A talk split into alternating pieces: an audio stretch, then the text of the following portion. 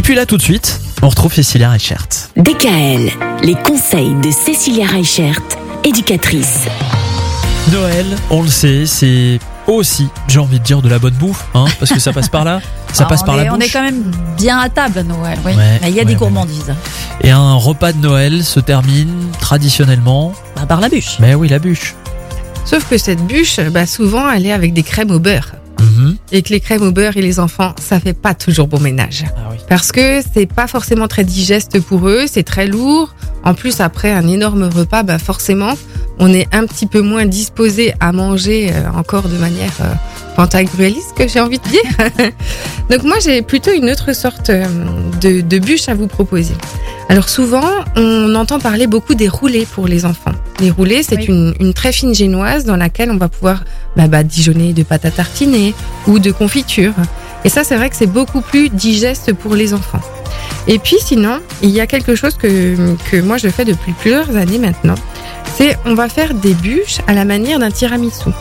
C'est-à-dire qu'à la place d'avoir une grosse crème lourde au beurre, on va plutôt utiliser un mascarpone dedans. Et ce qui est chouette, c'est que cette bûche-là, les enfants vont pouvoir la faire parce que c'est très très facile.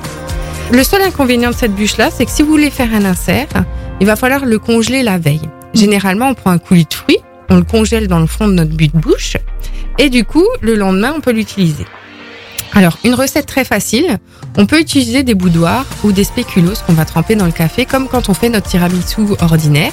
On va monter notre mascarpone avec euh, les blancs en neige, les jaunes d'œufs et un petit peu de sucre.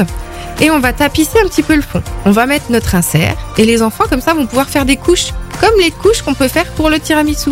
Sauf qu'en fait, c'est beaucoup plus digeste. Les enfants peuvent le faire et ils vont trouver ça super fiers de présenter leur gâteau Ouais. Qu'on aura juste après à saupoudrer avec euh, un cacao.